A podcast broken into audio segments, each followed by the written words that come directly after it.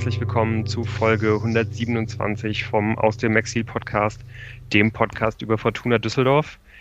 Wir sind heute zu dritt äh, in der Runde und wollen über die Fortuna sprechen, wie eigentlich jede Woche nach einem Spiel. Und ähm, ja, dazu begrüße ich einmal den Jan in Köln. Hallo. Hallo zusammen. Und den Tim in Berlin. Einen schönen guten Abend. Hallo, äh, ich bin der Lukas. Und ähm, ja, wir werden gleich über das vermeintliche Topspiel der Fortuna gegen, gegen die Hamburger sprechen, müssen aber vielleicht irgendwie vorher nochmal auf ein, zwei andere Themen schauen, äh, die, die so anliegen. Und das erste ist auf jeden Fall ein ähm, ja, ziemlich unappetitliches. Jorrit Hendricks hat sich beim äh, Training am Samstag nach dem Spiel den, den Unterarm gebrochen und das auch ziemlich heftig. Ähm, ja, sieht vielleicht sogar so aus, als ob er diese Saison gar nicht mehr für die Fortuna spielt. Ich glaube, das ähm, muss halt noch genau angeschaut werden, aber die Möglichkeit besteht auf jeden Fall. Das ist auf jeden Fall ein ziemlich herber Verlust, oder? Äh, Jan, was denkst du? Ja, auf jeden Fall vor allem in der Verfassung, wie er die letzten paar Spiele war. Also Henrik hat ja auch so eine Fortuna-Saison gespielt, möchte man sagen. Immer wieder hat er aufscheinen lassen, was er kann und dann ist er, hat er auch mal weniger äh, Leistung gebracht. Und in den letzten Spielen sah man, was er bringen kann, wie wertvoll er für die Fortuna sein kann im defensiven Mittelfeld. Es ist bitter für die Fortuna. Ich glaube, angesichts der Vertragssituation und auch dieser Lage, in der er ja war, so ein bisschen, naja, nach äh, dem Engagement in Russland, das jetzt endete und was ja die, die, die Tür geöffnet hat für die Fortuna zu dieser Laie, hat er sich wahrscheinlich auch gehofft, dass er da sich zeigen kann bei der Fortuna. Hat das ja in den letzten Spielen eben auch gemacht und jetzt diese schwere Verletzung. Das hat für ihn wahrscheinlich auch event eventuell ähm, größere Konsequenzen, auch was so weitere Karrierewege angeht, könnte es haben. Also ähm, richtig bitter in jeder Hinsicht. Und ich habe auch gedacht, als man ja, die Beschreibungen, die man dazu las, dieser Verletzung, waren irgendwie vom ersten Moment an, vom ersten Lesen an sehr, sehr unschön. Und da dachte man auch sofort, okay, das wird wahrscheinlich ähm, nicht mehr dazu kommen, dass Jorrit Hendricks im Trikot der Fortuna aufläuft. Ja, von dieser Stelle ähm, eine möglichst baldige Genesung und alles Gute. Und ob man dann tatsächlich im Fortuna-Trikot ihn nochmal sehen wird, ich bezweifle es, aber es wäre uns allen zu wünschen. Ja, und auf jeden Fall wäre es ganz besonders ihm zu wünschen.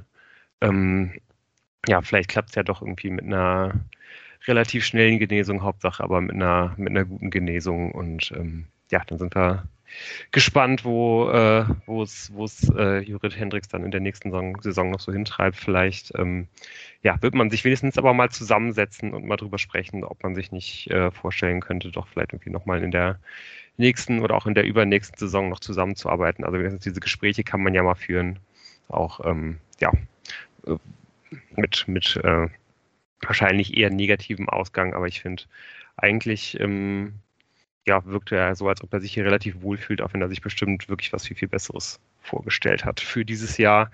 Aber da ist er ja sicherlich nicht alleine. es hätte eine gute Saison werden können. Ne? Es hätte eine gute Saison werden können, richtig. Eine rote Fahrt. Ja, ganz anders hat man sich das auch vorgestellt bei der Fortuna, als man vor einem Jahr verlautbart hat, dass man endlich so weit ist, um das neue, äh, bitter benötigte Funktionsgebäude in Angriff nehmen zu können. Lange äh, war es jetzt so ein bisschen in der Schwebe gehalten worden. Jetzt hat die Fortuna ihre Mitglieder informiert, dass das Funktionsgebäude erstmal nicht gebaut wird, dass das erstmal auf Eis liegt. Ähm, ich glaube, irgendwie der Wortlaut war mehr oder weniger, äh, es ist nicht die Frage, äh, ob es gebaut wird, sondern wann. Also man, man äh, ja, scheint schon noch weiter die, die Intention zu haben, das, das Projekt anzugehen, aber im Augenblick sind die Rahmenbedingungen einfach ähm, ja, nicht gut genug dafür und ähm, ja, ich glaube, so bitter das ist, ähm, man, man kann schon auch sehr gut verstehen, dass man ja eben dieses, dieses große finanzielle Risiko gerade im Augenblick eben nicht tragen möchte. Absolut, ja.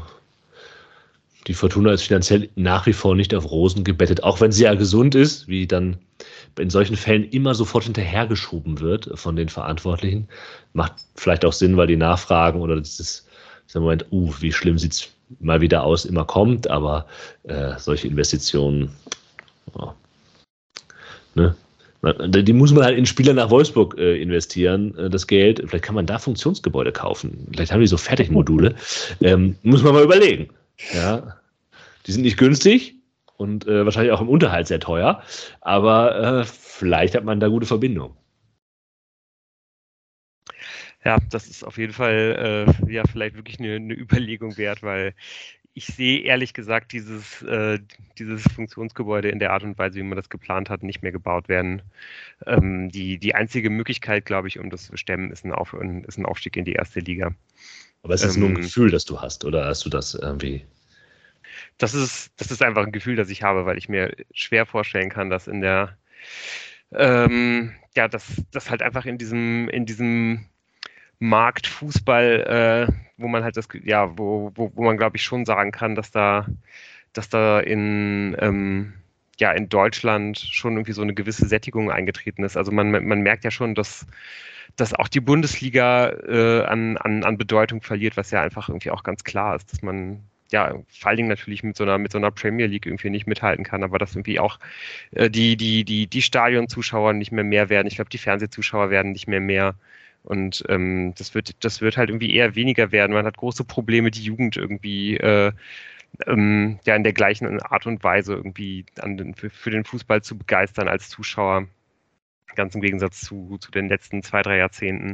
Und ich glaube, irgendwie bei, wenn man sich den Markt so anschaut, dann wird, dann wird ja diese Blase oder dieser Markt einfach kontinuierlich äh, leicht schrumpfen. Und dann weiß ich nicht, ob man wirklich halt das Geld stemmen kann und ob das überhaupt wirklich dann Sinn macht. Es sei denn eben, man, man, man steigt auf. So, dann, mhm. dann, dann kommt halt genug Geld rein.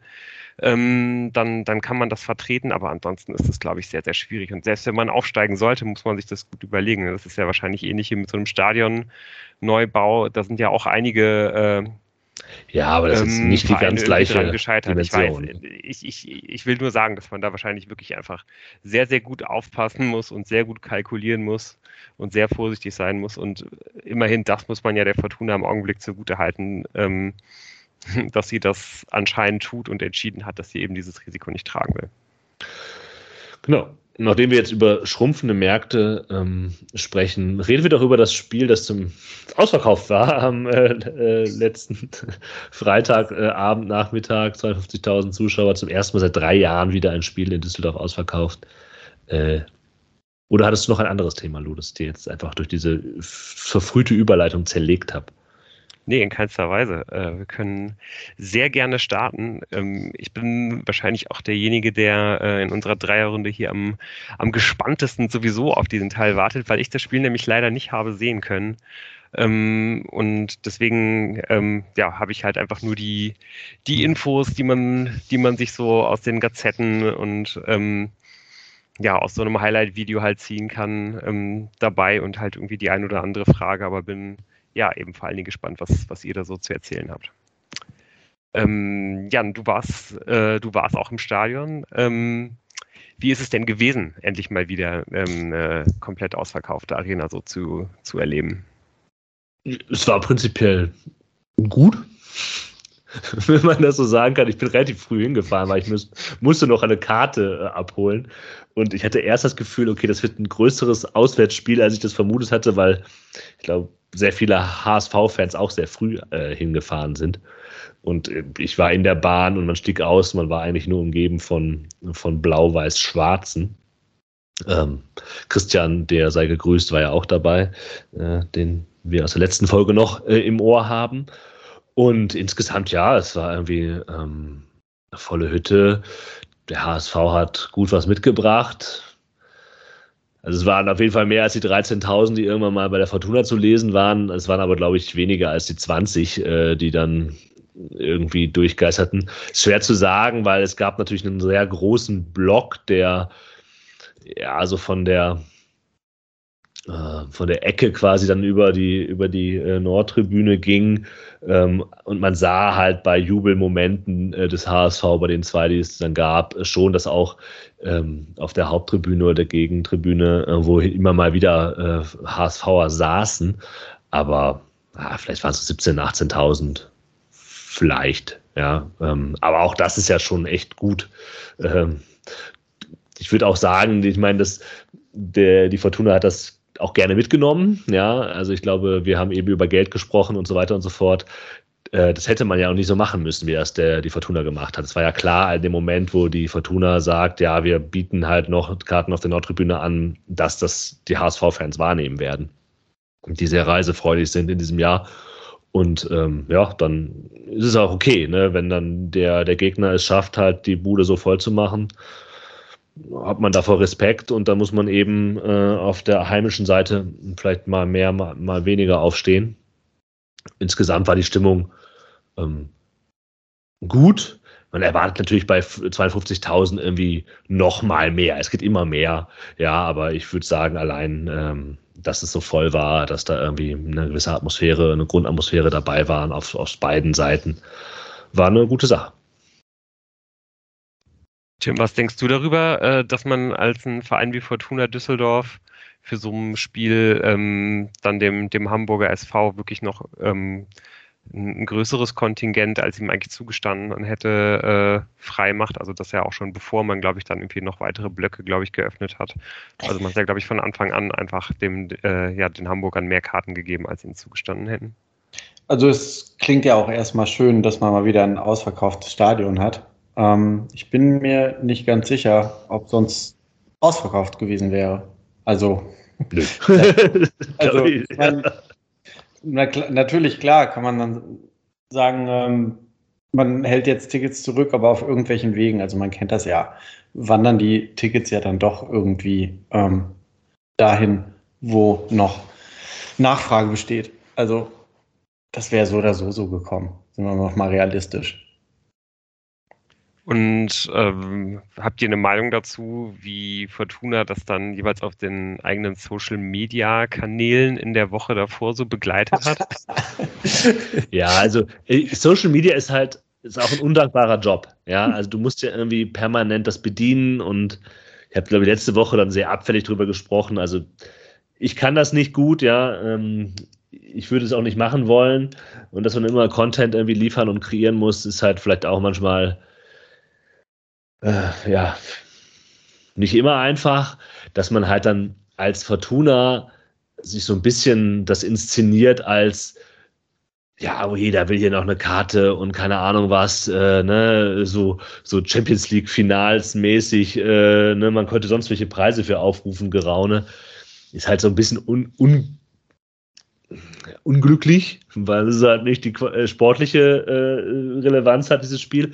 Und weil halt auch klar ist, das Stadion ist halt deswegen so voll, weil der Gegner die Bude voll macht, wie Tim es halt sagt. Also ich würde halt auch sehr, sehr stark vermuten und äh, ich weiß nicht, ob das irgendwer widersprechen würde, dass, dass das ohne die, die Reisefreudigkeit des Hamburger Publikums äh, nicht voll gewesen wäre. Also nicht so voll gewesen wäre. Wahrscheinlich schon gut besucht oder sehr gut besucht für die zweite Liga, aber nicht ausverkauft ja, vielleicht muss in, in Zukunft dann einfach auch die, die Fortuna selber nochmal irgendwie eine, eine Schippe drauflegen, damit es dann auch äh, gut besucht ist. Ich glaube, wenn, wenn die Fortuna ein paar Pünktchen mehr auf dem Konto gehabt hätte, ähm, hätte man durchaus auch noch die ein oder andere Karte an, äh, ja, an die Düsseldorfer losschlagen können. Ich finde das ja eigentlich ein Thema, das ist jetzt vielleicht äh, schlecht, das jetzt einzuführen, aber merkt ja an den ganzen Kampagnen, die die Fortuna fährt, eben genau das, was du auch schon im Hinblick auf Funktionsgebäude und so gesagt hast. Es gibt sehr viele Kampagnen, irgendwie kauf jetzt das, dann kriegst du noch ein Ticket dazu. Ja. Es gibt jetzt diese Kampagne, das zum Paul, ich habe es nur überflogen, dass man, wenn man das Jubiläumstrikot zu Paulianes kauft, kriegt man zwei Karten fürs KSC-Spiel dazu im Wert von 40 Euro oder so. Ja. Ähm, und solche Sachen gibt es ja häufiger. Ne? Und das ist ja, das macht man ja nicht, ähm, weil man es äh, so machen will, sondern einfach eher, weil man merkt, dass die Vorverkaufszahlen insgesamt noch nicht so stark sind. Ähm, kann man sagen, das kann am sportlichen Verlauf liegen. Würde ich jetzt auch gar nicht äh, gegen sprechen wollen, aber das finde ich schon die ganze Saison auffällig, dass da die Fortuna sehr viel sich bewegen muss, auch marketingtechnisch, um, um Leute ins Stadion zu locken. Ein Stück weit könnte man ja auch sagen, äh, dass das Stadion für so einen Verein äh, wie unseren vielleicht äh, überdimensioniert ist, wenn man einfach jetzt Jan einleitend gesagt hat, nach drei Jahren endlich mal wieder das Stadion voll hat. Mal sehen, wie lange wir jetzt auf das nächste ausverkaufte Spiel warten müssen. Ähm, denn ich gehe mal davon aus, dass es kein Relegationsspiel sein wird, was natürlich ausverkauft wäre. Ja, ja, genau, das ist ja ohne Frage so. Ne? Äh, aber ähm, also wenn wir jetzt ein Stadion von 30.000 hätten oder so, dann wäre das relativ häufig fast genau. voll. Ja. Ähm, aber ich finde es irgendwie interessant. Wir haben das irgendwie nie so er erwähnt äh, in dem Podcast. Das jetzt, wo Louis nochmal angerissen hat, ähm, es ist mir, also euch ja auch, äh, doch häufiger aufgefallen, dass die Frage des Kartenverkaufs bei der Fortuna irgendwie na, nochmal, also einfach, dass sie so Kampagnen fahren, die, die man in den letzten Jahren nicht so vielleicht hatte. Und ich glaube, das ist auch nicht ungewöhnlich. Ich würde, ich, ich habe das Gefühl, das ist auch bei anderen Vereinen der Fall, aber jetzt äh, rutschen wir auch vielleicht ein anderes Thema ab. Ich wollte es ja. nur trotzdem mal erwähnt haben. Ich würde nur gerne noch einen kleinen Einschub machen, mhm. ähm, dass drei Jahre lang nicht ausverkauft war. Das hat natürlich ja, ja. damit zu tun, äh, äh, dass man, dass man äh, ja wenig Karten, also dass, dass man einfach normalerweise das Stadion nicht ausverkauft bekommen hat, aber es fallen natürlich eben auch die, äh, die Corona-Schutzmaßnahmen ja, in diese Zeit natürlich. und darunter ein Erstligajahr und so weiter. Also da, das wäre auf jeden Fall passiert. Nichtsdestotrotz, äh, nichtsdestotrotz hatte man jetzt ja auch schon seit äh, ja, bisschen über, über einem Jahr, glaube ich, mehrfach die Möglichkeit, das zu tun und es hat eben erst jetzt geklappt. Ich finde es krass, wie schnell man das vergisst übrigens. Also diese, also rational nicht, aber ich habe wie, wie Tim, ich habe das irgendwie, Entschuldigung, ich schweife wieder ab. Also der HSV hatte die vierthöchste Zuschauerzahl in Deutschland, heim bei Heimspielen. Und da ging es mit Werder Bremen-Fan so hin und her und da habe ich mal geguckt, ähm, was so deren Zuschauerzahlen in deren Zweitligajahr war weil ich so sagen wollte, ja, was habt ihr denn ge gebracht? Das war halt relativ niedrig. Und kurz bevor ich es halt dann pöbelnd ihm entgegenwarf, fiel mir ein, ja, Moment, Moment, Moment, Moment. da war ja was. Ähm, das durften, die durften gar nicht mehr haben, ja. Aber ähm, ähm, ja, also was Tim sagte, Tim, echt gut, dass du es nochmal erwähnst, du, weil irgendwie, ja ja, hat ja auch sein Gutes, dass man, äh, dass das menschliche Gehirn so funktioniert, dass man sowas halt dann irgendwie so, so gut und so, so schnell wie möglich irgendwie hinter sich lässt. Ja. Ja, ich würde sagen, wir äh, schließen mal diesen Punkt ab und ähm, ja, gehen, gehen dann jetzt doch mal äh, zum, zum Spiel selber über. Und ja, da ist ja natürlich die, die, die allererste Frage, die, die ich mir da stelle. Ähm, haben wir ähm, jetzt das erste Mal eine, eine andere Fortuna in einem, in einem Spitzenspiel gesehen. Also ich glaube, Jan, du hattest eben schon mal äh, irgendwann prinzipiell gut gesagt, ähm, äh, als es um, um die Stadionauslastung geht. Äh, mit dem, was ich so vernehme, äh, scheint irgendwie der Auftritt der Fortuna damit irgendwie auch relativ äh, treffend beschrieben zu sein, aber eben, äh, ja, eben, eben auch nicht mehr. Ähm, ja, ich weiß nicht, haben wir, haben wir irgendwelche neue, neuen Erkenntnisse gewinnen können oder hat man eigentlich nur ein weiteres Mal das zementiert, äh, was wir eben schon viele Male von der Fortuna in, in dieser Saison gesehen haben? Tim, vielleicht.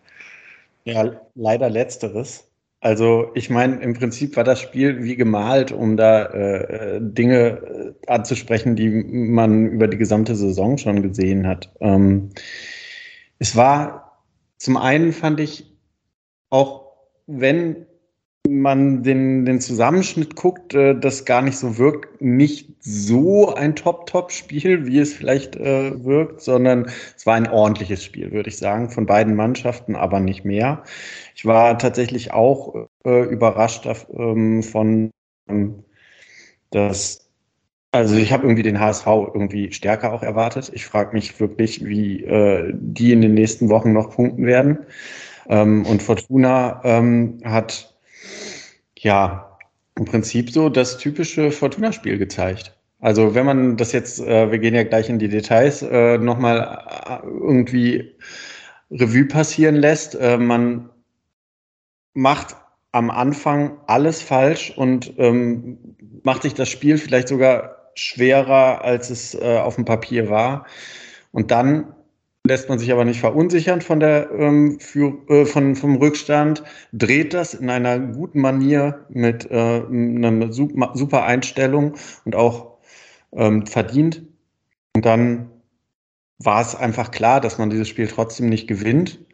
Und ähm, schafft es vielleicht dann doch ein bisschen mehr als zum Beispiel gegen Heidenheim ähm, in Überzahl am Ende nochmal ähm, für Wirbel zu sorgen, aber kommt über das Unentschieden, was vielleicht alles in allem gerechtfertigt ist, nicht hinaus. Also im Prinzip alles wie immer. Also ich würde sagen, ich würde zustimmen, es war spielerisch nicht hochklassig, aber es ist halt immer noch Zweitliga-Fußball. Ähm, auch da bin ich vollkommen bei dir bei. Es war eher so, man kannte ja die Fortuna, ja, deshalb wusste man von der Seite, was man erwartet hat. Den HSV verfolgt man vielleicht nicht so. Ja. Deshalb war auch, mein, war auch da die Enttäuschung größer. Ja. Ähm, ich weiß ja von Christian, dass er das, ähm, dass er da nicht so überrascht von war ähm, und sich das, was du denkst, was soll die nächsten Wochen passieren, äh, auch sehr denkt. Ähm, insgesamt, es war trotzdem irgendwie ein unterhaltsames Fußballspiel. Es sind vier Tore ja. gefallen, es ging, es war sehr intensiv, würde ich sagen. Mhm. In der Mangel eines anderen Wortes. Also beide Mannschaften äh, haben sich nichts geschenkt und beide haben sich halt voll reingehängt. Ja. Und das kann man ja auch irgendwie wertschätzen, deswegen äh, war es schon unterhaltsam auf die Art und Weise. Aber wir haben, wie, wie Tim das sagt, keine neue Fortuna gesehen. Ein Stückweise anders aufgestellt, äh, aus, aufgrund von ähm, Gelbsperren und so, aber nee.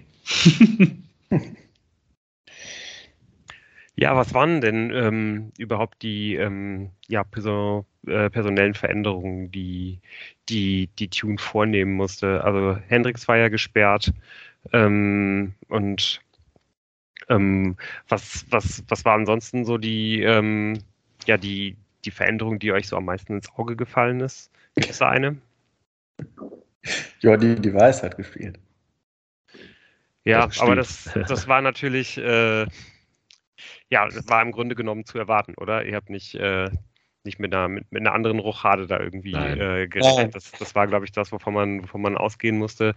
Aber ähm, ja, wie, wie man schon aus der äh, ja, aus deiner Stimme Tim, so leicht heraushören kann, ähm, Jolly Device hatte, hatte sofort einen, einen, einen Impact aufs Spiel, leider. Ja, ja, leider. Also ich meine, es ist wirklich traurig, wie das Ganze abgelaufen ist. Also man hat, hat es eigentlich ähm, nicht schlimmer, es hätte nicht schlimmer kommen können für Jordi Device, weil bereits nach drei Minuten verschuldet er einen ähm, Elfmeter und ich meine, das Sahnehäubchen wäre gewesen, wenn er dann noch vom Platz geflogen wäre.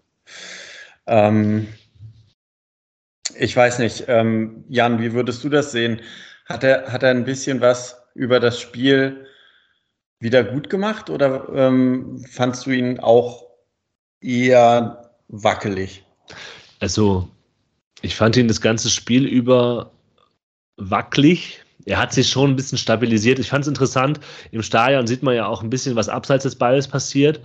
Ähm, und Christoph Klara musste ihn halt die erste Viertelstunde schon noch einmal einweisen. Mhm. Ähm, also Device wirkte irgendwie im Raum nicht verloren. Also er war nicht irgendwie immer falsch, aber er wirkte so ein bisschen unsicher. Und es war auch irgendwie schön zu sehen, dass halt äh, Clara jetzt irgendwie auch ein Führungsspieler in dieser Verteidigung geworden ist, der dann also auch klar gesagt hat, so hier, ne, pass mal auf da. Ähm, aber das, man hat äh, einfach Device angesehen, dass er ewig nicht gespielt hat, ja, und ähm, dann natürlich gegen einen äh, offensiv starken Gegner auch undankbar Klare, klarer Elfmeter. Ähm, ich glaube, der HSV hat sich ein bisschen beschwert, dass es nicht noch rot war. Ich glaube, in den Regeln heißt es, wenn der Spieler noch die Möglichkeit hat, an den Ball zu kommen, dann hat der Schiedsrichter irgendwie die Handhabe, da auch gelb zu geben. Man muss nicht rot geben wegen Doppelbestrafung. Man kann das jetzt großzügig auslegen, dass der da versucht, noch an den Ball zu kommen. Ich hatte eher erst gedacht, er zieht den, aber er hat ja mit dem, mit dem Fuß gehackelt. Ja. Ähm, also, insgesamt fand ich das, ja, es ist, man, also es klingt jetzt hart, aber natürlich auch ein bisschen das Spiel, das man von ihm erwarten konnte, ja, nachdem man, was man die Saison schon gesehen hat, plus davon, dass man wissen muss, dass er eben durch den Nicht-Einsatz natürlich immer auch die Spielpraxis nicht hat.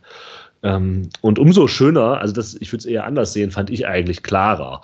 Der mhm. hat natürlich irgendwie dann durch das Eigentor in der zweiten Halbzeit irgendwie ein, ähm, vielleicht jetzt irgendwie dem, dem Ganzen nicht den besten Stempel aufgedrückt und Glatzel ist halt auch ein schwer zu verteidigender Kopfballspieler, aber ich fand Clara irgendwie als Typ, wie er aufgetreten ist, ähm, was er da gemacht hat, er hat also umso, umso strahlender geschienen, könnte man sagen, ähm, aufgrund der Probleme von Jordi DeVice. Ich will ihm da jetzt nicht zu nahe treten, ne?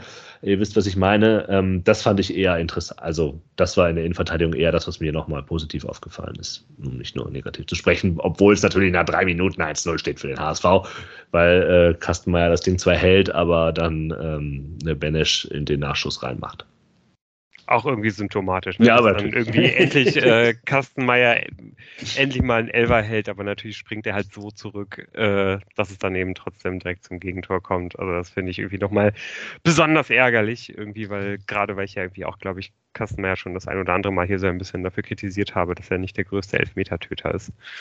Ähm, ja, hoffentlich gibt ihm das vielleicht trotzdem ein, ein, ein bisschen Selbstbewusstsein für die, für die kommenden äh, Elfmeter, denen er sich gegenüber sehen wird.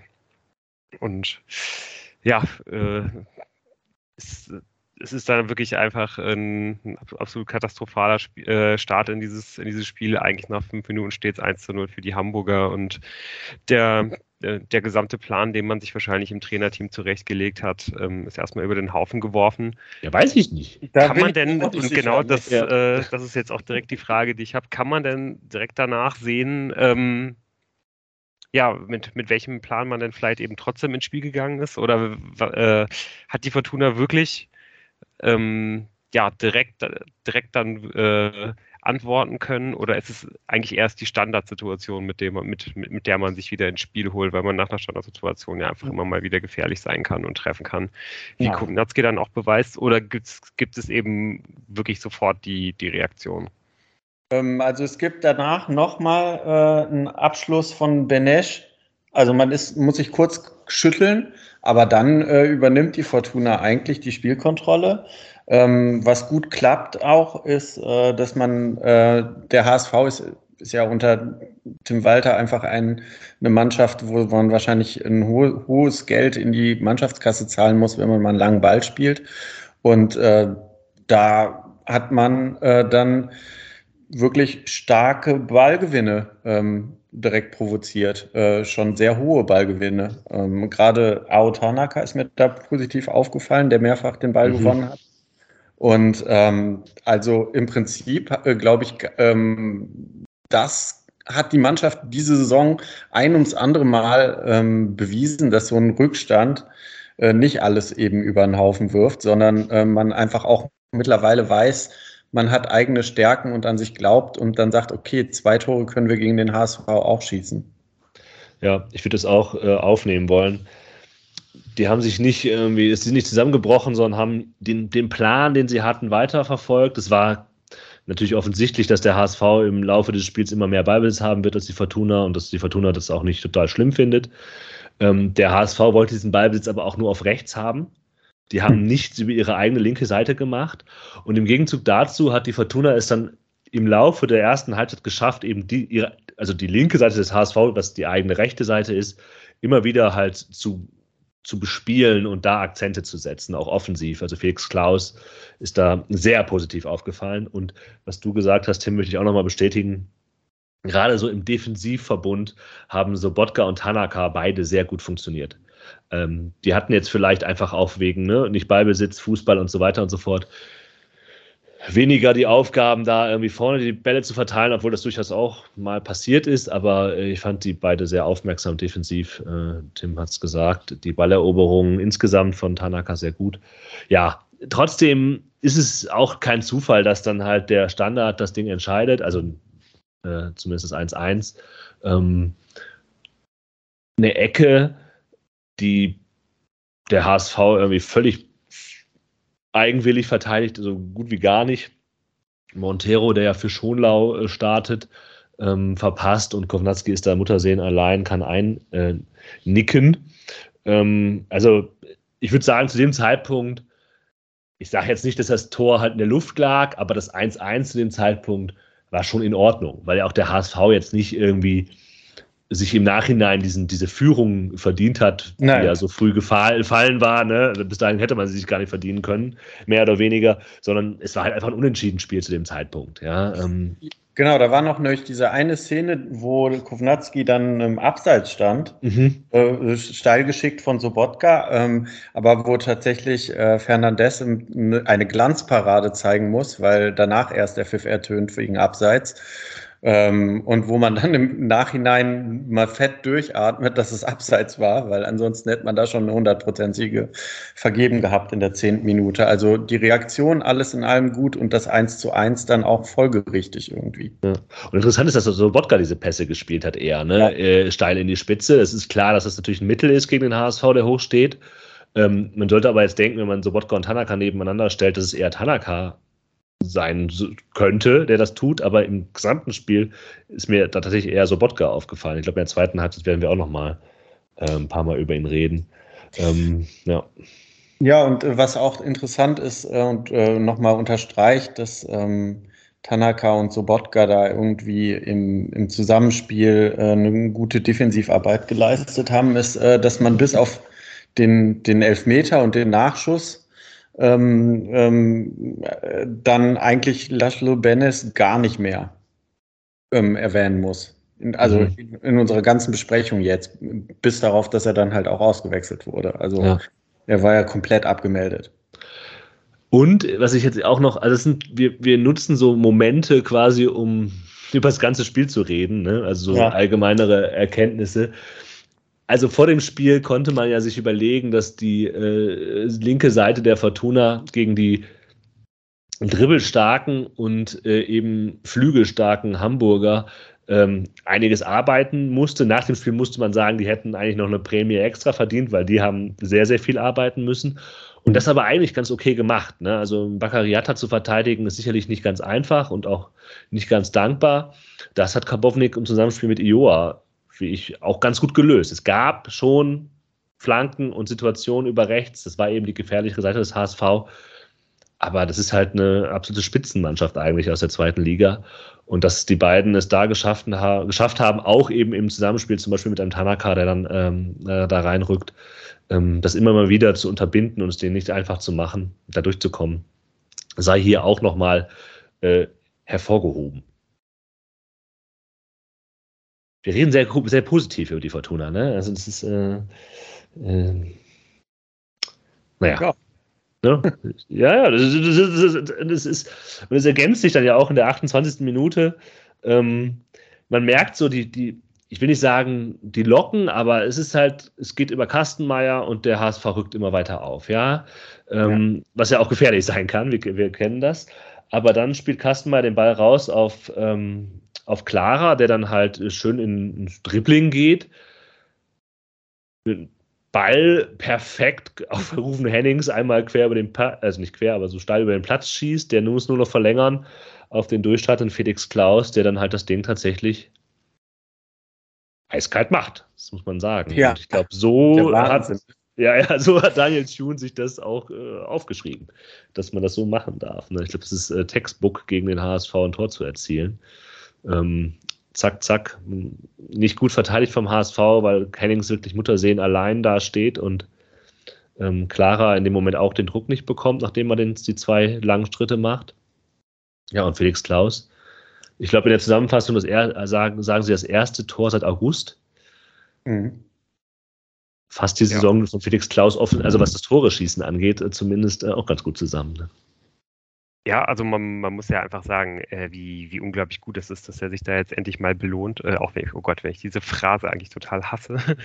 Aber äh, in, in dem Moment ist es jetzt trotzdem irgendwie mal äh, auch wirklich ein bisschen passend, weil ähm, er ja wirklich auch zu den, zu den Fortunen gehört, die eigentlich kontinuierlich äh, die letzten Wochen und Monate eine gute Leistung bringen und eben auch sehr häufig in äh, hochprozentige Abschlusssituationen kommt oder gebracht wird.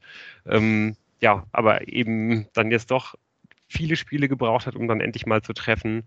Ähm, umso wichtiger, dass das dann jetzt ausgerechnet in, in so einem Spiel, in so einem Moment dann irgendwie mal funktioniert und macht er halt wirklich gut. Und ich finde auch, ähm, Ruven Hennings kann man auch nochmal ein bisschen hervorheben. Das ist schon auch erstklassig, was er, äh, was er da macht, quasi gegen, gegen seine eigene Laufrichtung, den, den Ball irgendwie auch nochmal da perfekt in den, in den Lauf von Felix Klaus zu legen. Das macht ja. er ja, und auch in den nächsten Minuten danach, also die Fortuna ist ja eigentlich näher dran an 3 zu 1 als der HSV zu dem Zeitpunkt an 2-2 für die nächsten 10 Minuten bis kurz vor der zweiten Halbzeit. Und auch danach hat Rufen Hennings immer mal wieder gesehen. Also er ist mir dann auch aufgefallen. Ich habe da schon so gedacht, ach, das ist eben der Rufen Hennings. Ich glaube, du, Lou, hast ihn letzte Saison, äh, letzte Folge schon noch mal so, ne, der Rufen Hennings, den wir kennen, äh, der jetzt quasi kurz vor Vertragsende noch aus noch mal ähm, uns sicher in Erinnerung ruft da, über das gesamte Spiel gesehen vielleicht nicht so, aber in dieser, dieser Phase ähm, auf jeden Fall äh, ein auffälliger Spieler, aber wie alle anderen auch.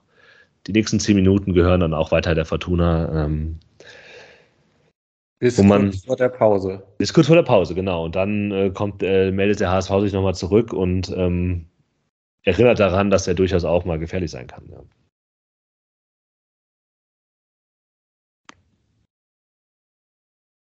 Aber darüber wollen wir gar nicht reden. Anscheinend. Nein. ähm, ich habe vielleicht sogar vorher noch mal eine kleine Frage. Also äh, bis wir dann noch zu, ähm, ja, zu, den, zu, zu der Hamburger Chance am, am Ende der ersten Hälfte kommen. Ist es denn so, dass die Fortuna ihre, ihre Chancen, ähm, ihre Möglichkeiten weiterhin irgendwie, wie, wie man jetzt erwarten würde, dadurch kreiert, dass sie halt irgendwie tief stehen? Dass sie, dass sie hohe Ballgewinne haben oder auf hohe Ballgewinne hoffen oder eben wie, ähm, ja, genau wie beim, beim 2 zu 1 irgendwie so vorbildlich exerziert, irgendwie den, den, den HSV halt so ein bisschen rauslocken und dann ähm, ja halt irgendwie einfach überchippen oder die Bälle in die Tiefe spielen. Naja, wenn sie tief stehen, können sie weniger hohe Ballgewinne ja, haben. Ja, ja. Und das war, also, sie standen eher tief, würde ich sagen, aber ähm, sie waren sehr intensiv in den Zweikämpfen. Auch wieder so eine Phrase, ne? Ja. Äh, und äh, haben dann halt aber auch eben das schnelle, den schnellen langen Pass, die, die Außen lang ähm, gespielt, würde ich mal sagen. Also, die haben äh, tatsächlich, äh, ja, waren, waren sehr euphorisiert, würde ich fast schon sagen. Also auch die, die langen Wege, die äh, David Kownatski in der Phase gegangen ist, also teilweise ähm, ja.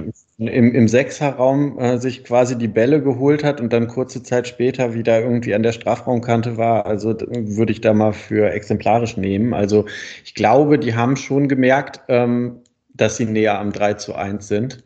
Und das wäre natürlich vor der Pause eine gute Sache gewesen. Äh, und äh, ich, ich meine, das ist ja auch einfach so. Der HSV hat das Spiel aus der Hand gegeben und in dem Moment musst du mit aller Macht probieren, äh, das Ergebnis vielleicht noch deutlicher zu gestalten. Und es ist ja dann auch diese eine Chance, wo, wenn, wenn der Ball von, von den, den sich Zimmermann da, der scheint schon wieder weg zu sein, da nochmal erkämpft. Ähm, und er möchte den Ball dann zurückspielen. Und ähm, leider wird der Ball dann zum, als Torschuss abgefälscht. Also wenn der zurückgespielt wird, dann weiß ich nicht, ob es dann nicht vielleicht sogar 3 zu 1 steht. Ähm, und ja, das war, das war die stärkste Phase eigentlich. Ja, und aber das ist, glaube ich, die Frage, die auf die Luda ähm, abzieht, die ist, glaube ich, gar nicht so. Die führt ja auch zu der Frage, warum hat die Fortuna es eigentlich in dieser Phase nicht geschafft, nicht mehr hochprozentige Chancen zu kreieren. Und das liegt, ja, glaube ich, auch einfach daran, dass man diese Zimmermann-Gelegenheit, wo er ja nochmal im Nachfassen den Ball nochmal zurückholt, ist ja auch eher die Ausnahme, ne? Also eine, eine ja. Balleroberung tatsächlich in der Nähe des gegnerischen Strafraums, sondern man steht halt gut, man erobert den Ball, man kommt dann durchaus auch in die gegnerische Hälfte und dann zieht man vielleicht das Foul. Aber natürlich ist in dem Moment der Balleroberung oder des Zweikampfes immer noch ziemlich viel Raum zwischen Ball, Fortuna-Spieler und dem Tor, Hamburger Tor. Ne? Also ja. ähm, das ist das ist die andere ähm, die andere Seite der Medaille und da fehlen halt. Man hat es versucht und man hat es ja auch immer wieder mal geschafft, aber ich sag mal, mit einem Kalendnerei hätte das Spiel vielleicht in der ersten hat tatsächlich 3-1 gestanden. Ja, ähm, also das ist natürlich jetzt, ne? Die Wunderwaffe ähm, ist natürlich nach wie vor äh, fehlend, aber ähm, ja, Genau, der HSV kommt dann ja auch nochmal, äh, fühlt sich in Erinnerung, äh, kurz vor der Halbzeit. Ähm, aber auch da, ja, daran sieht man einfach nur, dass, dass, dass das Spiel hin und her gewogt ist und ähm, dass die Hamburger durchaus auch ihre Aktien drin hatten. Ne? Ja, offenes Spiel. Aber die Führung zur Halbzeit kann man, äh, kann man schon auch. Ja, ja, die war verdient. Genau, die, war, ja. die Führung zur Halbzeit war verdient.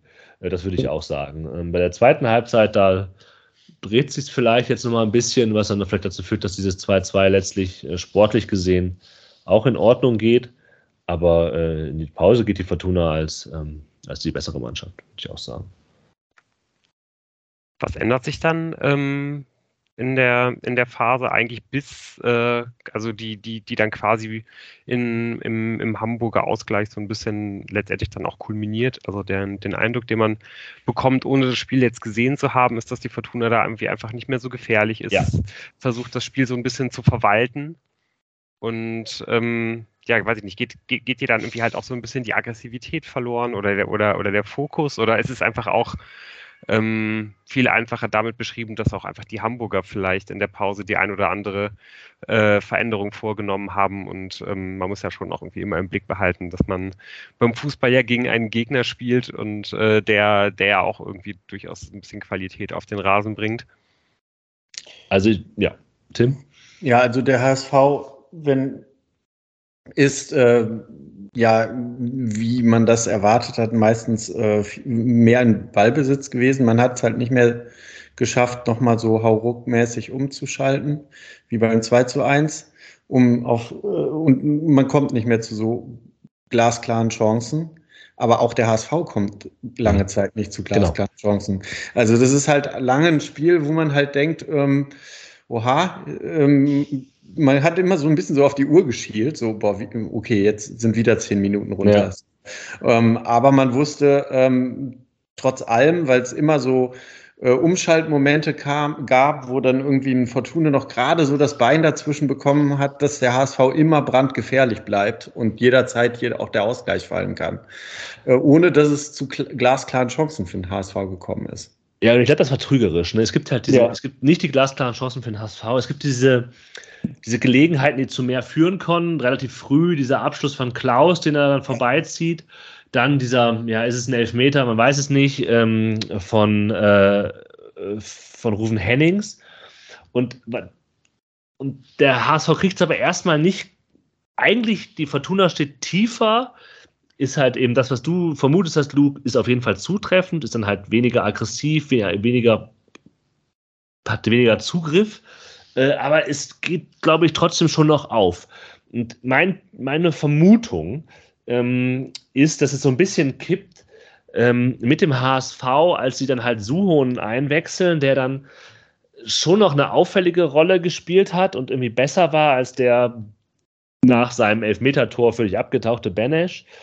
Und damit einhergehend auch äh, der Kittel, der. Ja irgendwie eine ganz eigenartige Rolle gespielt hat. Also der HSV hat ja 5-3-2 gespielt und Kittel hat quasi auch eine 9 gespielt, aber ist ja kein Neuner so. Ne? Man fragte sich, was soll das eigentlich? Und ich, ich ohne das Spiel des HSV jetzt komplett analysiert zu haben, glaube ich, dass durch diese Wechsel ähm, sich auch so ein bisschen ähm, diese Rolle von Kittel verändert hat, aber zumindest eben das gebracht hat, ähm, was, was der HSV sich von Anfang an vielleicht von ihm vers versprochen hat. Und da kommt äh, der HSV doch schon mal besser ins Spiel. Also so, na, so vor dem Tor, ähm, vor dem 2 zu 2 gibt es ja durchaus schon mal ein paar Gelegenheiten, wo es wo es sich andeutet, dass jetzt hier irgendeine Veränderung stattfindet. Also wo eben dieses sehr nicht träge, aber eben nicht gefährliche Spiel des HSV durchaus Fahrt aufnimmt. Ja, definitiv. Also es fängt eigentlich so ein bisschen an, schon kurz bevor die diesen gefährlichen Freistoß haben. Also das ist so eine Phase, in der Hamburg es schafft, eigentlich das Spiel komplett in das letzte Drittel der Fortuna auch zu verlagern. Und man merkt, oha, ähm, es, es, gibt hier kaum noch Entlastung und das 2 zu 2 lag da auch schon in der Luft. Ja. Der Freistoß vielleicht, äh, als, als der, ähm, das war ja auch dämlich, den Freistoß in dieser Situation da zu ziehen. Ja. Und äh, den der, hätte der reingepasst? Ja, schon, ne? Vielleicht. Also ich glaube, das war jetzt auch keine Glanz, Glanz, Glanzparade, sondern den nee. kann man als Torwart schon haben, aber es war, glaube ich, ganz gut, dass er da war. Ne? Ähm, ja. ja, und dann dieses, dieses Tor, das dann fällt, äh, sehr schön gemacht, muss man sagen. Ne? Also dieser gechippte Ball von Weiß auf, auf Glatzel, den halt richtig stark in den Laufweg von Kittel legt. Also genau da kann man sich denken, ist das vielleicht das, was man sich überlegt hat. Ne? Glatzel legt dann ab. Clara ist irgendwie hinten dran. Und dann ist immer die große Frage, was passiert eigentlich, wenn Christoph Clara den Fuß da nicht reinhält? Hat den dann Kastenmeier? Schießt den dann Kittel mit dem schwächeren Fuß sonst wohin? Äh, weil er ja eher zur Linken lag von Kittel, aber Kast, äh, Clara geht halt hin und ja, macht ein eigenartig aussehendes Eigentor, aber ich will ihm da jetzt auch keinen starken Vorwurf machen. Es ist halt echt unglücklich. Ja, ich denke auch, dass ähm, ja, an einem, an einem guten Tag er, er dann sicherlich halt äh, 20 Zentimeter neben das Tor gespitzelt bekommt ähm, und da, da vielleicht irgendwie einfach ein bisschen, bisschen Pech hat bei einer, bei einer relativ riskanten Aktion. Ähm, was ist denn mit, was ist denn mit Jordi Device? Wollen wir den komplett freisprechen von, von der Beteiligung bei dem Tor? Also, ich glaube, Jan, du hast es ja auch schon gesagt. Robert Glatzel zu verteidigen ist sicherlich eine äh, ziemlich unangenehme Aufgabe, ziemlich undankbar. Ähm, der macht das auch wirklich richtig stark, aber ähm, es, es wirkt für mich am, am Bildschirm so, als ob äh, Jordi Device da doch irgendwie einen kleinen Moment zu spät eigentlich schaltet und mhm. überlegt, ob er, ob er ihn verfolgen soll oder, oder nicht und dann ja einfach irgendwie so ein bisschen in so im, im, im luftleeren Raum irgendwie gefangen ist, nicht nah genug an Glatzel dran ähm, aber auch nicht, ähm, aber, aber trotzdem halt äh, hat er halt seine Position derart aufgegeben, dass ähm, ja, dass halt der, der Laufweg für, für Kittel in den, in den Strafraum frei ist und auch wenn, wenn Clara halt an ihm dran ist, ähm, ja, hat er dann halt irgendwie äh, den, den besseren Winkel zum Tor, sodass Clara halt zu dieser Aktion gezwungen wird. Ja. Also, hm. ich, also Tim, ich glaube eher in der nächsten Situation, an die ich mich erinnere, ja. äh, da würde ich den Namen Johnny Device stärker ins Spiel bringen, weil wenn man da so Tim äh, flach in die Mitte wegköpft, glaube ich, äh, und dann Kittel steht dann da, ist nicht so gut. Nee, also ich denke tatsächlich, ähm, in diesem Spiel war eigentlich bis zu dieser Situation äh, Glatzel nicht wirklich eine der Hauptpersonen. Also er hat am, ähm, wo es gegen Ende der ersten Halbzeit ein paar brenzliche Situationen ähm, gab, da hatte er öfters äh, seine äh, Füße mit im Spiel, aber im Prinzip hatten die den relativ viel aus dem Spiel genommen, sodass ich sagen will, okay, das ist jetzt halt auch einfach mal so ein Moment, wo man sieht, Glatzel weiß halt, wo er hinlaufen muss und Jordi Device ist halt nicht im Spielrhythmus. Und ich würde ihm jetzt da nicht so eine große Anteil an diesem Tor. Ähm, das ist halt einfach auch schön gemacht vom HSV. Gut gespielt. Mhm. Ja, und Jan, du hast es ja äh, gerade auch schon angeschnitten. In der, in der Phase schnuppert dann der HSV auf einmal sogar, sogar am Siegtreffer, vor allen Dingen durch, durch Kittel, der wirklich dann in der, in der zweiten Hälfte anscheinend nochmal richtig aufgedreht hat.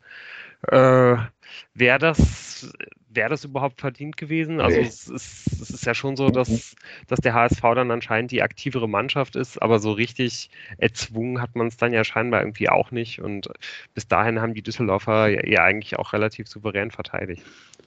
Nee, es wäre nicht verdient gewesen. Dieses 2-2 ist halt das okaye Ergebnis. Ne? Und äh, auch deswegen, weil dann ja die Fortuna, also diese Phase auch übersteht und die Wechsel dann äh, verletzungsbedingt äh, raus und Oberdorf rein, Appel kommt, kommt rein. Ähm, Nimitz war ja schon vorher gebracht, Pettersson kommt für Klaus, also ich habe ich habe hier falsche Zeiten, ne? aber ich, ich zähle nur auf, wer da reinkommt. Und Ginczek für Ioa in den nächsten, innerhalb der nächsten zehn Minuten in dieser Zeitspanne. Ähm, man merkt ja, dass das auch eine Ansage ist von, ähm, äh, von Tune. Also der einzige Wechsel, der im Defensivverbund stattfindet, ist eben ein verletzungsbedingter. Alles andere ist halt nochmal andere Spieler äh, reinwerfen für die Offensive. Ja, also klar, man wechselt da zum Teil offensiv für offensiv, aber man bringt eben äh, andere Spieler hinein, andere Spielertypen nochmal, mit Daniel Ginczek zum Beispiel. Ähm, und das sind ja klare Zeichen von wegen, ne, Appelkampf für Tanaka, ähm, jetzt wir, wir müssen dieses Spiel hier gewinnen.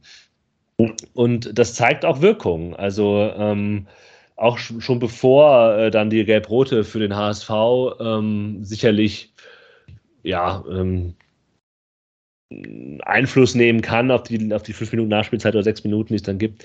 Ähm, die Situation mit äh, Niemitz, der sich dann da schön rechts durchtankt und einfach perfekt reinspielt und dann ist halt David Kovnatski nicht, nicht da, genau da, wo er stehen könnte und verpasst dann knapp. Das hätte ja auch das 3-2 sein können. Und damit ähm, würde ich sagen, eröffnet sich so ein bisschen diese Phase, wo der wo die Fortuna dem 3 zu 2 näher ist als der HSV die letzten zehn Minuten. Wobei man aber natürlich sagen kann, ja, aufs ganze Spiel hingesehen ist das 2-2 okay, aber das interessiert uns natürlich nicht. Ja, Fakten sind hier unwichtig, sondern die Fortuna kann einfach, nachdem sie die Drangphase des HSV überstanden hat, ähm, das Spiel auch gewinnen. Ja. Aber äh, also tatsächlich sind alle Wechsel, äh, äh alle die du aufgezählt hast, tauchen auch bis auf Shinta Appelkamp nochmal in äh, meinen Notizen auf. Also Jona Niemetsch, äh, du hast ja eben schon gesagt, der bringt da nochmal den Ball sehr scharf in den Strafraum, bevor die gelb-rote Karte kommt. Ähm, und wenn da Kovnatski drankommt, wird es richtig schwierig für den Torwart vielleicht. Und dann Peterson ist halt derjenige, der die gelb-rote Karte ähm, zieht. Und ja, ähm, in dem Moment tatsächlich, ich habe das ja mit meinem äh, Bruder und meinem Vater geguckt, das Spiel. Äh, meinten die, ja, jetzt, jetzt ist das wie gegen Heidenheim und äh, die werden wahrscheinlich eh nicht schaffen, Druck auszuüben in der Überzahl, aber das schaffen sie halt schon. Also die fünf Minuten Nachspielzeit, da gibt es ja noch zwei riesige Chancen. Und ähm, wer weiß, was passiert wäre, wenn die rote Karte, gelb-rote Karte ein bisschen früher gekommen wäre. Ähm, also da schafft es die Fortuna dann auf den letzten Metern ja doch noch ähm, äh, so viel Druck auszuüben, dass man sagen kann, auf jeden Fall sind, ist am Ende die Fortuna näher am Dreier als der HSV. Ja. Ja, da muss man, glaube ich, vor allen Dingen die, die, die Chance von, von, von Daniel Ginczek ja. nochmal herausheben, ja. oder? also, äh, da habe ich mir ja selbst äh, das, das Ergebnis kennt, äh, die, die Zusammenfassung schauend, äh, nochmal noch mal die Haare ausgerissen quasi dabei. ja. Ja, was willst du sagen, ne? Nimm uns mit auf der Tribüne, Jan. Ich habe halt kurz bevor das passiert ist, als Daniel Ginczek eingewechselt ist, ich habe halt vor dem Spiel gesagt, ich, ich, kann, ich weiß gar nicht, was hier eigentlich bei diesem Spiel sticht. Ja, die Verbräsigkeit der Fortuna oder halt einfach der HSV in all seiner, in all seiner Klasse. Und das hat natürlich Felix Klaus schon das 2-1 macht. Das hat natürlich dieses Narrativ, das ich schon so ein bisschen hatte, sich auch bedient habe, eigentlich auch schon dargelegt, ja. Und dann wird Daniel Ginczek eingewechselt. Ich habe nur gedacht, Ey, das würde, wenn ich jetzt HSV-Fan wäre, ja, dann wüsste ich jetzt genau, was passiert. Und davon, deshalb, als er aufs Tor lief, ja, habe ich schon gedacht, ja, ja, ja, ja, erfülle die Prophezeiung. Ja, und äh, ja, dann, dann, dann, dann nicht. Ja, aber das war schon so, das wird halt einfach so schön gepasst, ja, in, das, in diese Geschichte des Hamburger Sportvereins. Aber nein, ähm, es wurde uns dann verwehrt. Ja. Also es war dann, ich in der Wiederholung würde ich sagen, sieht es halt auch schon nicht so gut aus. Es sah aber im Stadion halt noch mal schlimmer aus, ähm, wie man sich das vorstellen kann. Und ähm, ja. Ne? Was willst du sagen? Ja, und dann die allerletzte Aktion des Spiels ist dann dieser Weitschuss von Tim Oberdorf, der natürlich so ohne dass das Spiel danach dann nochmal angepfiffen wird, ähm, ein sehr schöner Schlusspunkt gewesen wäre. Ja, vor allem auch da, auch da im Stadion. Ich stand mhm. ja ähm, so 36 und ich hatte genau den Blick auf den Winkel. Ne? Und es gibt so ein, es gibt einfach diese Millisekunden, die Millisekunde, wo du denkst, der schlägt halt genau ein. Der sitzt halt genau. Und der Sekunde ist halt auch schon wieder vorbei. Ne? Also das ist halt ein Ding, aber du hast halt diesen einen Moment, wo du denkst, boah, ja, ist dann halt. Ne? Und dann, dann, dann ist der Ball halt auch schon hinter, hinter dem Tor irgendwo sonst wo eingeschlagen, aber es war wirklich sehr, sehr haarscharf und ja, es hätte, es hätte wirklich schön werden können, aber auch das passt natürlich, ja. Wir erinnern uns an das Heidenheim-Spiel und dann Tanaka auf der Linie und so. Es, natürlich passt das irgendwie auch in, in die Saison der Fortuna, dass man ein Spiel gegen einen Spitzenreiter, dass man gewinnen kann, dass man nach Spielverlauf nicht gewinnen muss, ähm, dass man es dann eben nicht gewinnt. Ja, und das ist natürlich hinter mir, die haben dann auch immer gesagt, ja, ja, unentschieden geht ja in Ordnung und ich fest äh, schlimme Worte benutzt, weil ich mir gedacht habe, ja, das ist natürlich irgendwie für das eine Spiel eine okaye Aussage, aber für die Saison gesehen ist es natürlich ein Scheiß. Ja, ähm, da musste das Spiel halt gewinnen und das haben sie halt nicht gemacht. Und ich muss es mir auch immer wieder durchlesen und auf der Zunge zergehen lassen. Es ist halt einfach ein 2 zu 2 gegen den HSV und die Gegentore fallen durch Elfmeter Nachschuss und Eigentor. Also wie gemalt. Ja. Schön ist, finde ich, das i-Tüpfelchen ist eigentlich noch, dass St. Pauli und Paderborn parallel noch gewonnen haben und an der Fortuna vorbeigezogen sind. Das, das hat diesen Spieltag auch noch so ein bisschen, unabhängig von den Punkten, die man jetzt nicht einholen kann, auch nochmal, äh, naja, gemacht. Ja, es ist jetzt irgendwie nicht, nicht das erste Mal, dass man, dass man in dieser, in dieser Rückrunde nach nach einem Spiel gegen, gegen einen direkten Konkurrenten irgendwie dasteht und sagt, ähm, ja, jetzt, jetzt war es das eigentlich aber auch endgültig, dieses Spiel hätte man gewinnen müssen. Äh, das hatten wir jetzt ein paar Mal. Wir hatten ja auch vorausgesagt, dass wir wahrscheinlich noch ein paar Mal äh, irgendwie in diese Situation kommen würden. Aber ja, ich glaube, ähm, wir müssen jetzt hier nicht nochmal in eine tiefere Analyse gehen dazu, was, die, was der Fortuna über die Saison und, und den Spitzenduellen gefehlt hat. Ähm, das, das kann man, glaube ich, ähm, am aktuellsten noch in, in unserer Folge äh, nach dem 1 zu 1 gegen Heidenheim nochmal nachhören. Ähm, ja, die, die Fortuna ist einfach in diesen, in diesen Spielen ähm, ja meistens irgendwie auf Augenhöhe, aber es fehlt halt so das gewisse Etwas, ähm, ja, um dann halt vielleicht so ein Spiel irgendwie auch mal siegreich zu gestalten. Und deswegen steht man jetzt eben ähm, ja weiterhin mit sieben Punkten oder sind es sogar acht auf den HSV? Äh, mit sieben Punkten auf den äh, HSV nur auf Platz 6 und das wird äh, ja wahrscheinlich mehr oder weniger auch so die Tabellenregion sein, wo die Fortuna dann eben am Ende einlaufen wird. Es sei denn, man gewinnt gegen Bielefeld. Dann könnte noch mal wirklich was gehen. Ja, äh, das, das mag natürlich sein. Also ich meine, auch, auch der HSV hat jetzt ja gerade nicht die, äh, die, die allerbeste Phase, äh, wo man ein Spiel nach dem anderen gewinnt. Man könnte es sich ja zumindest irgendwie noch herbeireden. Auf jeden Fall ähm, auch wenn ich nicht daran glaube, äh, wie wahrscheinlich ja kaum jemand von uns hier ähm, ähm, ja, sollte man auf jeden Fall nicht dafür sorgen, dass man sich am Ende irgendwie nochmal vorwerfen kann, äh, es, es, nicht versucht zu haben. Und darum sollte man unbedingt die, die Aufgabe gegen, gegen Arminia Bielefeld mit dem nötigen Ernst äh, angehen und das wird die Fortuna mit Sicherheit auch tun. Ähm, ja, am nächsten Sonntag geht es dann also, wie, wie schon angesprochen, gegen, gegen Arminia Bielefeld. Ähm, ja, und das das Spiel kommt für die Fortuna jetzt vielleicht nicht zum allerbesten Zeitpunkt, weil man nicht ganz auf die äh, gleiche Arminia trifft, wie äh, ja, man das die meiste Zeit der, der laufenden Saison eigentlich getan hätte.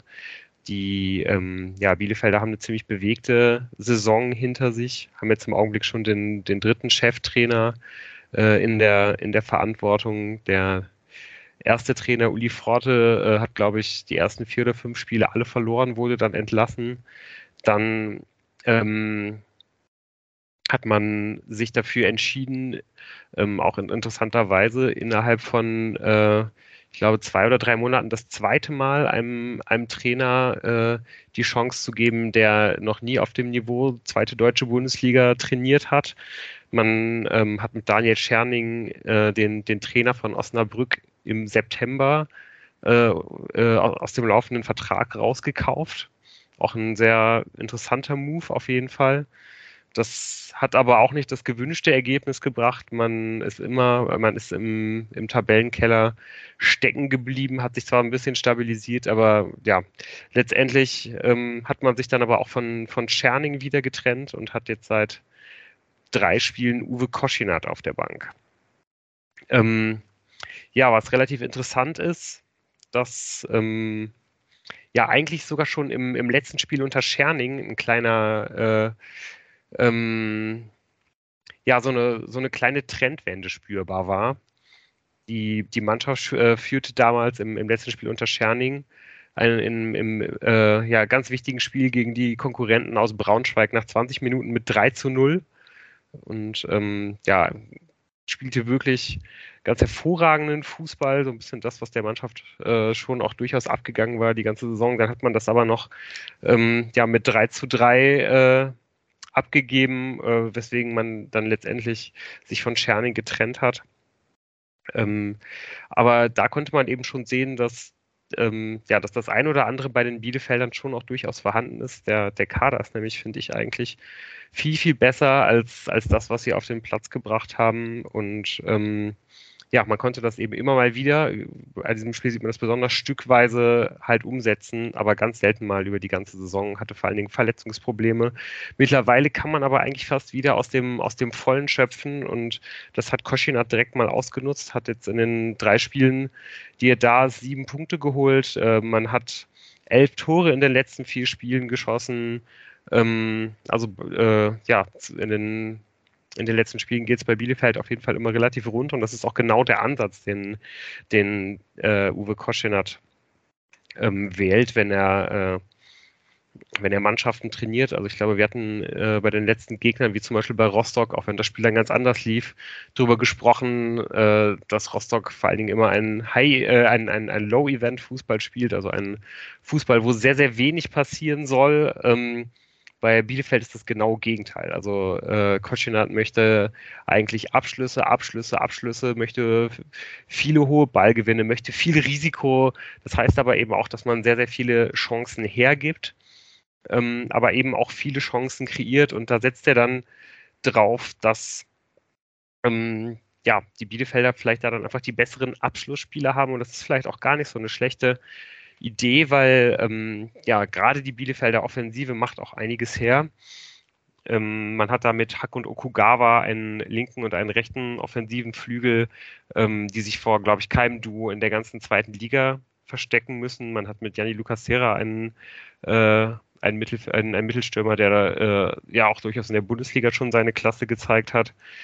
Der hat jetzt aber interessanterweise seinen seinen Stammplatz an Fabian Klos verloren, der äh, seinen, ich weiß nicht wie vielten Frühling im Bielefelder Dress erlebt und ähm, ja, da wahrscheinlich so einen ähnlichen äh, Helden- oder Legendenstatus hat wie, wie Rufen Hennings bei der Fortuna, auch bei äh, bei Klos standen, glaube ich, letztes Jahr die, äh, die Zeichen schon auf Abschied. Er hat jetzt auch sehr wenig gespielt, aber seit, seit Koschinat wieder da ist, wird er auf einmal wieder reingeworfen und trifft sogar wieder. Also da wird man auf jeden Fall aufpassen müssen, nicht zuletzt wegen seiner Größe. Das gilt auch für Serra, das gilt auch für die, äh, für die weiteren Innenverteidiger. Also da muss man auch besonders bei Standards aufpassen. Ähm, und ähm, ja, muss halt eben aufpassen, dass man, dass man den Bielefeldern nicht, nicht, zu, äh, nicht zu viel anbietet, weil sie wirklich mit, weil sie dann eben überzahlartig mit, ähm, mit, mit vielen Spielern nach vorne preschen und ähm, ja, ganz besonders würde ich da empfehlen, dass man versucht, äh, ja, auf der, auf der 6 äh, Vassiliades zuzustellen. Auch das ein Spieler, ähm, ja, der sicherlich überdurchschnittliches Zweitliganiveau auf dieser Position hat und der, äh, ja, derjenige ist, der einfach eben diese ganzen Angriffe immer wieder, immer wieder, immer wieder initiiert und ich glaube, das ist eigentlich eine Aufgabe.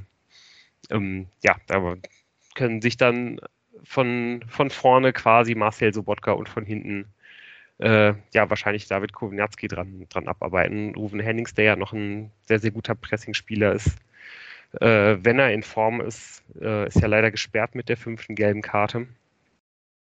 Ähm, ja, ich, ich bin auch gespannt, was, äh, was, was Daniel Thun machen wird. Seine, seine Formation scheint er ja eigentlich gefunden zu haben.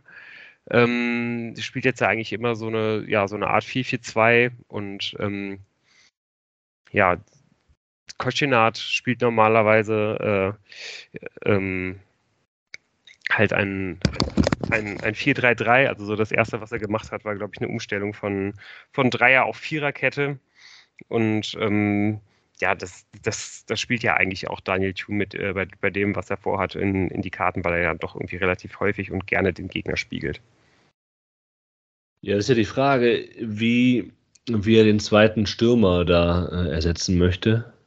Ob er Ioa nach vorne zieht und Peterson auf links setzt, ob er Nimitz bringt. Ich bin mir nicht sicher, ob Daniel Ginczek eine Option ist in der Gedankenwelt. Kann mir das irgendwie nicht so richtig vorstellen. Ähm, will es aber auch nicht ausschließen. Ich glaube, das ist so ein bisschen die große Frage, weil die, die Sechser stellen sich in dem Sinne auf. Ah, du kannst den Doppelkampf natürlich links spielen. Ah, jetzt so, so. Ja. Ähm, alles klar. Den hatte ich ein bisschen interessant, dass ich den vergessen hatte. Ähm, ja, er hat ja auch im letzten Spiel nicht auf sich aufmerksam machen können. Ja. ähm, aber ähm, ja. Irgendeine ja, Form darf nicht. Also meinst du nicht? Ähm, also allein vom, äh, also von den, von den Namen her würde es schon irgendwie auch am meisten Sinn machen, weil wahrscheinlich Appelkamp äh, von, von all denjenigen, die jetzt reinrotieren könnten, derjenige ist, der am nächsten an der Startelf ist. Aber so wie die Fortuna spielt gerade, ist er eigentlich der am wenigsten, also passt er, glaube ich, nicht so richtig auf diese Flügelposition, weil er ja das eigentlich immer am besten macht, wenn er das halt in seiner Appelkampfschen Rolle interpretiert, indem er ein bisschen ins Zentrum driftet und ähm, ja eben halt nicht ganz so klar den Flügel hält. Das ist halt einfach nicht seine Position, das, das, das wissen wir alle. Und das passt, glaube ich, nicht so zu 100 Prozent zu dem, zu dem Fußball, den Tune spielen will. Und ähm, ja, bei, bei, bei aller defensiven Disziplin, die, die Appelkamp hat, weiß ich nicht genau, ist, ist es vielleicht nicht sogar ähm, genau wie, wie es auch wäre, wenn, wenn, wenn Peterson da, da stehen würde, wobei der vielleicht nochmal ein bisschen äh, robuster ist. Ist das nicht vielleicht ein bisschen defensiv, ähm, ja, ist man da nicht vielleicht ein bisschen zu leicht einfach mit Appelkamp Karbovnik auf der, äh, auf der linken Abwehrseite dann, auf dem linken ja. Flügel? Ja, das ja, ist das ein Argument, gerade weil Ioa so stark war, defensiv. Was ist denn mit einem 4-2-3-1? Appelkamp auf der 10. Verrücktes. Ich kann mir nicht vorstellen, dass er eine, eine Umstellung Nee, das macht er nicht. Aber, das, der, der, das, aber das wäre wär eine schöne Variante. Aber gehst du dann davon aus, Lou, dass äh, äh, Daniel Ginczek eine Chance von Anfang an bekommen wird, oder? Mm, nee, ich, ich, ich würde sogar fast ich würde sogar fast mit Niemetsch rechnen, ehrlich mhm. gesagt. Mhm. Ähm, ich finde aber auch die, die, also das ist, glaube ich, das, womit ich rechne. Ich finde aber ehrlich gesagt die, die vorgeschlagene Variante mit dem 4-2-3-1 fast die, fast die spannendste, einfach weil ich super gern sehen würde. Ist jetzt ähm, im, im Augenblick ist, ist war ja, glaube ich, lange Zeit das 4-2-3-1 so sehr als, äh, als altmodisch verschrien, dass man jetzt ja fast schon sagen kann, dass es jetzt wieder in Richtung innovativ geht und dass es einfach sein könnte, dass die eine oder andere Mannschaft gar nicht mehr weiß, wie man, wie man gegen 4-2-3-1 verteidigt. Deswegen könnte man das wirklich mal probieren. Und man hat ja, finde ich, mit, äh, mit Tanaka, Sobotka, äh, Appelkamp genau die Spieler für, für dieses zentrale Mittelfeld. Eben, man hat einen Felix Klaus auf der rechten Seite, äh, der der, der unglaublich formstark ist und, und ein Ior, äh, ja, ich glaube, der, ähm, den, den kann man ja im Augenblick eigentlich fast überall aufstellen und der macht seine Sache ordentlich. Wir werden es sehen. Ja, wir werden es sehen, ganz genau. Äh, und wir werden, wenn wir es gesehen haben, auch nächste Woche wieder drüber sprechen. Und wir hoffen natürlich, dass ihr, dass ihr uns auch da wieder zuhört. Genau. Macht's gut. Ciao, ciao. Schöne Woche. Bis dann.